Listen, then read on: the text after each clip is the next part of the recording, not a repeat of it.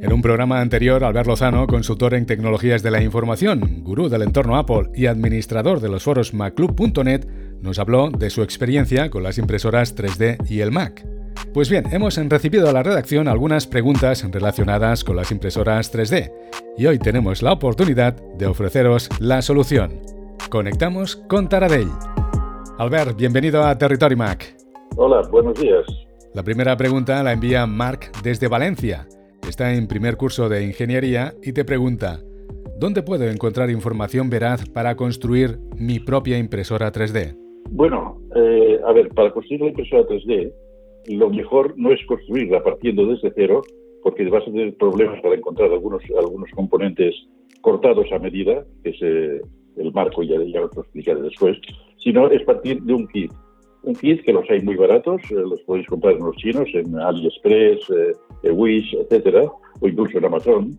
Entonces el kit es una, una, impresora básica, es el marco casi diría el esqueleto, y a partir de aquí, eh, con la propia impresora y imprimiendo piezas y después comprando otras de más calidad, sí que te puedes construir una impresora 3D decente. Pero a partir de cero hay un problema y es que requiere unas barras, por ejemplo, de aluminio, que tienen que estar cortadas a una medida muy exacta y o las compras hechas, eh, que para eso ya compras el kit completo, o tienes que tener a alguien que maneje CNC, eh, maquinaria de, corte de precisión para que te haga este mar, el marco, que es el chasis de la impresora. O sea que lo mejor, si la quieres construir por ti mismo, pues lo que quieres hacer es comprar un kit básico, que no es caro, y a partir de aquí eh, hacerla crecer, añadiendo piezas buenas, cambiando unas piezas por otras e imprimiendo sobre todo tus propias piezas.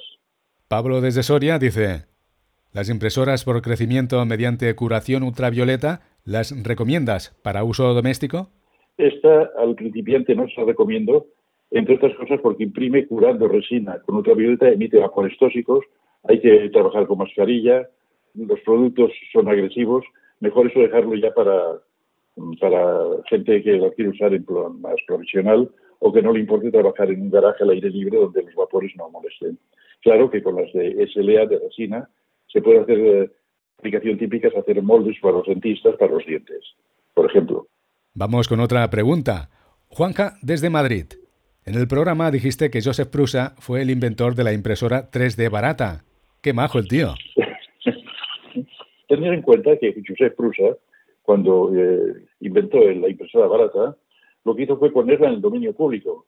O sea que eh, todas las impresoras están abiertas a la comunidad. Eh, eso, por eso los chinos, que tienen ya sabes que fabrican material muy barato, han aprovechado eso, no, no infringen ninguna patente porque todo es, está, es eh, trabajo de comunidad y están fabricando estas impresoras a partir de 125 euros. Alejandro, desde Castellón, ¿qué impresora 3D recomiendas para uso profesional en Mac? En el mundo profesional tienes Ultimaker, que comienza en los 2.000 euros y sigue a 5.000, 6.000, 7.000 euros etcétera, porque si tú vas a comprarte un Ultimaker, me imagino porque tienes una empresa y estás haciendo prototipado y cosas de prevención y tal. Más preguntas. Valeria desde San Sebastián. En cuanto al software para las impresoras 3D, ¿qué aplicación es más importante? en realidad aquí lo más importante es aprender a manejar el programa de laminado, que es el, el cura, el que, hace, el que convierte el sólido, que sería el salchichón, en rodajas que después a su vez se convierte en triángulos, que es lo que imprime la impresora, miles de triángulos. Eh, aprender a manejar el cura no es difícil, pero tiene muchos parámetros. Una impresión 3D, yo si la cuentas en, el programa Cura, se puedes mover alrededor de los 360 parámetros diferentes. Si te equivocas en alguno, en vez de una impresión sale un churro. Eh, pero como tienes el modo mm, para iniciar, o sea, el modo sencillo, el modo fácil, Ahí tienes muy pocos parámetros y con eso ya te puedes manejar. Después, si te atreves, le das al modo experto y ahí puedes mm, manejar más parámetros, con lo cual lo que haces es que la pieza sea mm, impresa más perfecta. O sea, a más detalle, más resolución, ahí puedes tocar muchos eh, datos. Pero eh, para empezar, te compras una impresora en kit, lo montas, con, eh, te aprendes, te bajas el programa Cura de Internet, nos pones Cura en Google y te va a salir fácil, y te bajas de Thingiverse o de Cool 3D algún modelo que te guste, sencillo al principio, algo pequeño, lo, lo conviertes en, con el cura en un programa ejecutable por la impresora, se lo das a la impresora, hay varias formas de dárselo, a través de USB o a través de una tarjeta SD o micro SD y la impresora te lo va a imprimir. También, para ahorrarte todo este paso, las impresoras, cuando las compras en kit, te vienen con un, un documento que ya está preparado y optimizado para esa impresora para que al menos la primera impresión te quede bonita y te haga ilusión. Y después no te hagas mucha frustración. Julio, desde Zaragoza, ¿cuánto te puede durar una impresora 3D? Las impresoras 3D, en cuanto a durabilidad, duran lo que quieras, porque cuando se estropea una pieza, te imprimes otra y ya está, te imprimes tus recambios. Esa es la gracia que tiene, que la impresora 3D, aparte del marco de aluminio que dura toda la vida, el resto son piezas, casi todas, que están impresas con, impresoras 3D, son piezas de plástico. Toda su durabilidad, salvo eh, algunos recambios que son casi consumibles y que de vez en cuando hay que cambiar, como es la boquilla de impresión por donde sale el plástico fundido, se va gastando con el tiempo, algún motor, pero todos son, recuerda que son piezas muy baratas, ¿eh? a no ser que compres la gama profesional, pero eso es otra de piezas que también hay. Eh, pero son eh, no, no, hay, no hay problema de mantenimiento serio. O sea, eh, ten en cuenta que una impresora 3D la gente la tiene imprimiendo yo mismo. Ahora aquí detrás de mi espalda hay una, una que está imprimiendo. Como soy electrónico y a veces tengo que soldar y el humo que sale del estaño de soldar me molesta la nariz. Entonces, un extractor de humos que lo estoy imprimiendo ahora con un ventilador que absorbe el humo y entonces yo puedo soldar sin que el humo me venga a los ojos y a la nariz. Eso lo estoy imprimiendo en este momento. Eh, lleva un filtro de carbono y tal. La última pregunta la plantea Hugo desde Barcelona. Dice, ¿qué sectores están revolucionando las impresoras 3D? Muchos sectores. Eh, podemos empezar. Eh, el más sencillo, la medicina, que ya sabéis que ahora se puede imprimir mm, en la ortopedia, que es lo más, lo más fácil, imprimir mm, piezas ortopédicas para personas que están mutiladas, etcétera. Eso es lo más sencillo porque se hace a partir de plásticos, incluso con PLA, se hace a partir de plásticos y hay incluso una, unos chavales aquí, no sé dónde están, que están imprimiendo piezas de para los mutilados que están en África, que han sufrido explosiones por minas y tal, para hacerles eh, mm, eh, rodillas artificiales, brazos artificiales, ortopedia.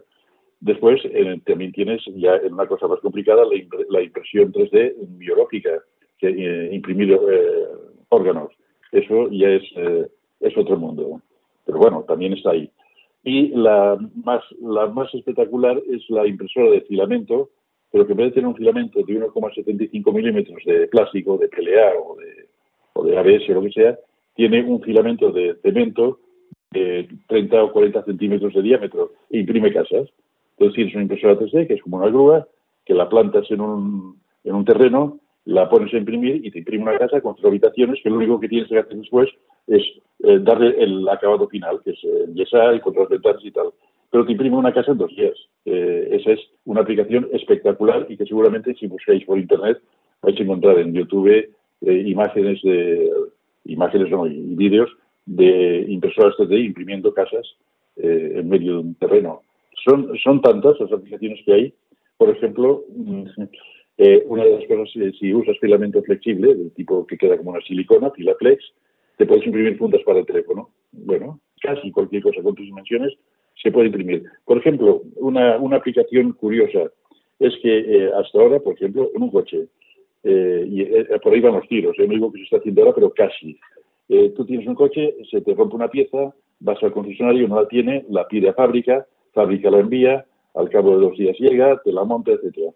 Ahora, en muchas piezas, lo que se está preparando ya, y en algunos sitios ya se ha empezado a hacer, es que el concesionario eh, mm, envía el código de la pieza a fábrica, le envían el fichero, al, fichero al, concesionario, y el concesionario con su máquina imprime la pieza de recambio y todo eso pasa en una mañana. A ver, desde el inicio de la crisis sanitaria del coronavirus, Angie y tú estáis fabricando con vuestras impresoras 3D viseras epifaciales que distribuís gratuitamente a hospitales, residencias de ancianos y farmacias. Una vez más, muchas gracias por vuestra solidaridad para vencer al coronavirus.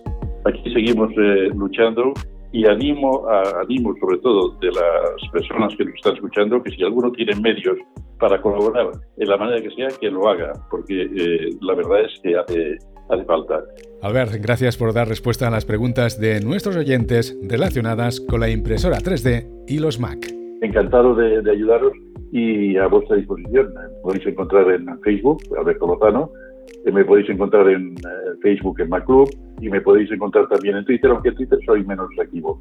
Pero en Facebook sí, si tenéis alguna duda de 3D, no tengo inconveniente en montar un grupo especial para vosotros en Internet.